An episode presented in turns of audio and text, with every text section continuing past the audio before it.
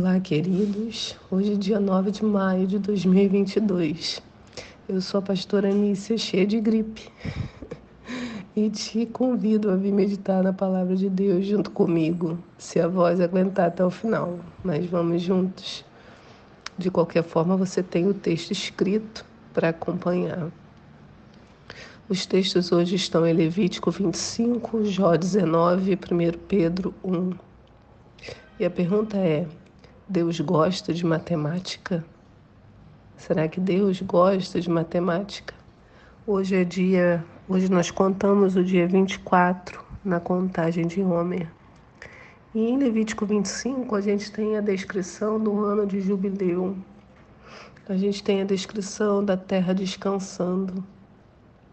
E o devocional de hoje traz dois assuntos riquíssimos: o descanso e a libertação absolutamente relacionáveis um com o outro, esses dois temas trazem para nós um grande desafio. Toda vez que falamos em liberdade, pensamos logo em guerras, em brigas e lutas. A libertação fica associada à sair da opressão de um inimigo qualquer. E para isso, em nosso imaginário, teríamos que lutar. Mas a palavra de Deus nos dá uma outra estratégia para alcançar a libertação. Em Levítico 25, Deus ensina ao povo que a terra deveria descansar por um ano inteiro. Isto é, durante esse período nada deveria ser plantado. O texto diz em Levítico 25, verso 1: Durante seis anos semearás o teu campo, durante seis anos podarás a tua vinha e recolherás os produtos dela. Mas no sétimo ano a terra terá seu repouso sabático para o Senhor. Não semearás o teu campo, não podarás a tua vinha, não ceifarás as tuas espigas, que serão reunidas em feixes, e não vindimarás as tuas uvas das vinhas que não serão podadas. Será para a terra um ano de completo descanso. O próprio sábado de, da terra vos nutrirá a, a ti, ao teu servo, à tua serva, ao teu empregado, ao teu hóspede, enfim, a todos aqueles que vivem em tua propriedade também ao teu gado, aos animais da sua terra, todos os seus produtos servirão de alimento. Então a terra tinha um descanso, um descanso completo de um ano. Então observa que não era só não plantar, também não podia colher, mesmo que a terra desse. E isso afetava o homem. Ele tinha que crer e descansar no Senhor que a colheita do sexto ano duraria pelos próximos três. Ué, Nícia, como assim? Só não pode no, no sétimo, exato. Mas por que eu digo três? Porque era assim, ó. No sexto ano eu colhia e guardava. No sétimo ano, nada era plantado nem colhido, como a Bíblia diz. Eu comia do que eu havia plantado no sexto ano. No oitavo ano eu fazia o plantio, mas também não tinha nada para colher. Eu comia do que eu tinha plantado no sexto. No nono ano eu colhia o que eu tinha plantado no oitavo ano e já plantava para frente. Então, a colheita do sexto ano tinha que durar para o sexto, para o sétimo e para o oitavo ano. Não é maravilhoso isso? O outro conceito de Levítico é o ano de jubileu. Eu repito, eu amo essa palavra. Só quando a gente canta, né, depois o jubileu chegou, isso me enche de uma alegria. É, olha, é uma sensação, você lendo o texto vai entender, vai sentir a mesma coisa. Eu gosto de falar ano de jubileu porque é a redenção, a esperança de todas as coisas. Quando o jubileu chega, todas as coisas são restituídas por completo. Todas as nossas perdas, amarguras são restauradas, irmãos. É como quando encontramos com Jesus. Naquele exato momento, cumpre-se o jubileu em nós, a trombeta ressoa anunciando que ele chegou. Olha como funciona. Levítico 25, no capítulo 8, no verso 8, diz: contarás sete semanas de anos, sete vezes sete anos, isto é, o tempo de sete semanas de ano, quarenta e nove anos. Então farás soar a trombeta no décimo dia do sétimo mês, no dia das expiações. Farei soar essa trombeta em todo o país. Declararei santo o quinquagésimo ano e proclamareis a liberdade de todos os moradores da terra, todos. Será para vós um jubileu Cada um de vós retornará à propriedade da sua família e seu próprio clã. O quinquagésimo ano será para todos vós um ano jubilar. Não semeareis, nem ceifareis as espigas que crescem por si mesmas, nem colhereis das vinhas não podadas. O jubileu será para vós o ano da libertação, sagrado entre todos os israelitas.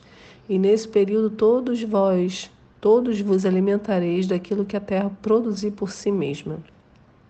Então, olha o que acontece no ano no jubileu. Declarareis santo o quinquagésimo ano e proclamareis a libertação de todos, irmãos, todos, todos os moradores da terra. Será para vós um jubileu, cada um de vós retornará à propriedade da sua família e ao seu próprio clã. Então era a libertação de todo mundo.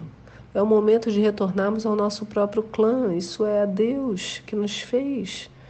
É o tempo da nossa libertação. O jubileu será para vós o ano da libertação. É muito lindo.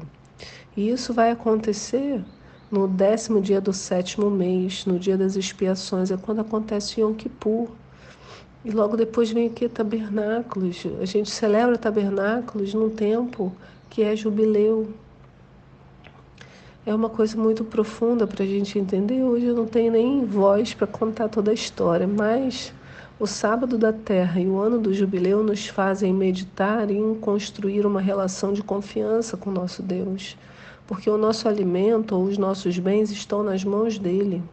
Se dele dependermos, certamente usufruiremos do melhor, porque ele sabe bem a nossa natureza. E ele atende às nossas necessidades porque permanecemos em obediência.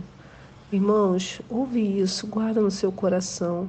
A nossa libertação mais real acontece quando aprendemos a confiar e descansar em nosso Deus.